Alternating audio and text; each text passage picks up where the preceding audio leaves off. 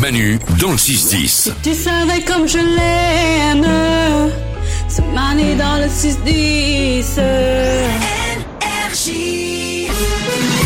Voici comme chaque jour, Valou répond à tout. Il répond à toutes les questions que vous lui posez sur l'application Menu dans le 610.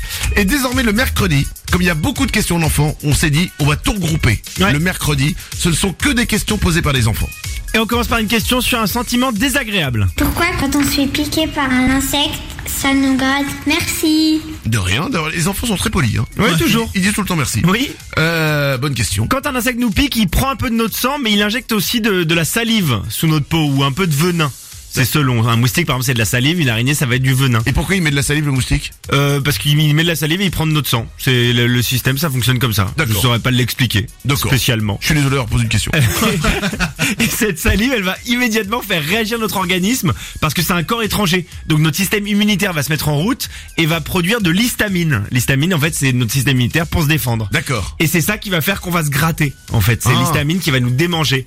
Et quand on se démange, et ben en fait, on se fait du bien parce que ça active une zone de plaisir dans notre cerveau. C'est vrai que quand on se gratte, quand tu sais, tu Ouais. grattes, grattes comme un ouf là, tu tu, Ouais. tu kiffes quoi. Ah ben c'est une sorte de mini orgasme, ouais, c'est ça. Ah, C'est euh, ah bah moi à mon niveau c'est un orgasme.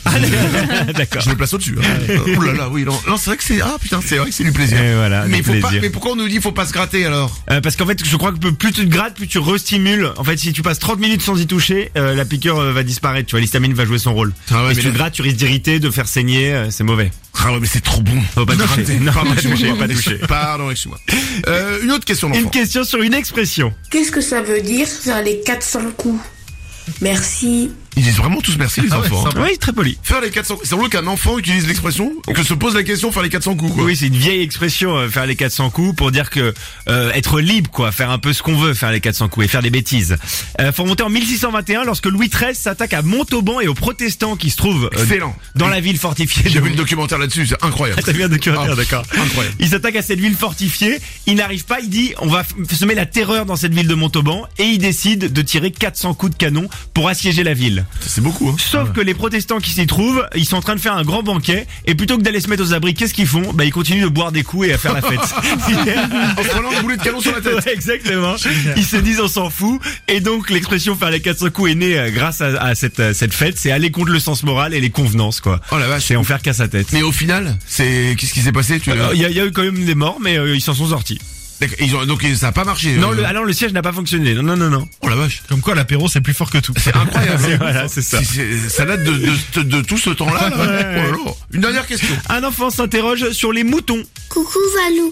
Pourquoi les moutons sont toujours en troupeau Ah, il a pas dit merci. Non, il s'énerve un peu lui. ouais. Oui, oui. euh, il est tendu. Apparemment, il aime pas les moutons en troupeau. hein.